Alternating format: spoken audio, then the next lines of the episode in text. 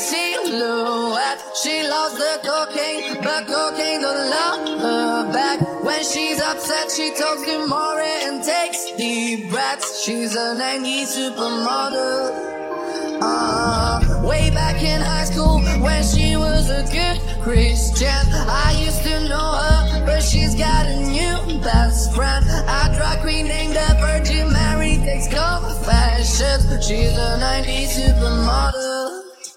Yeah, she's a master. My compliments.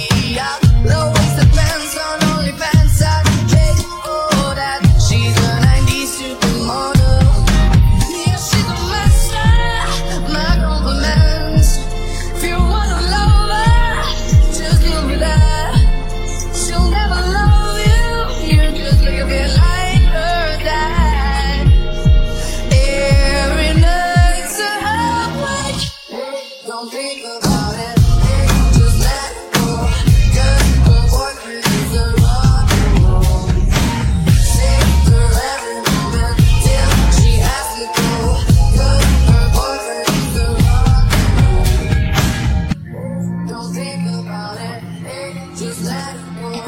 You're my boyfriend, you're. Save for every moment till she has to go. You're her boyfriend.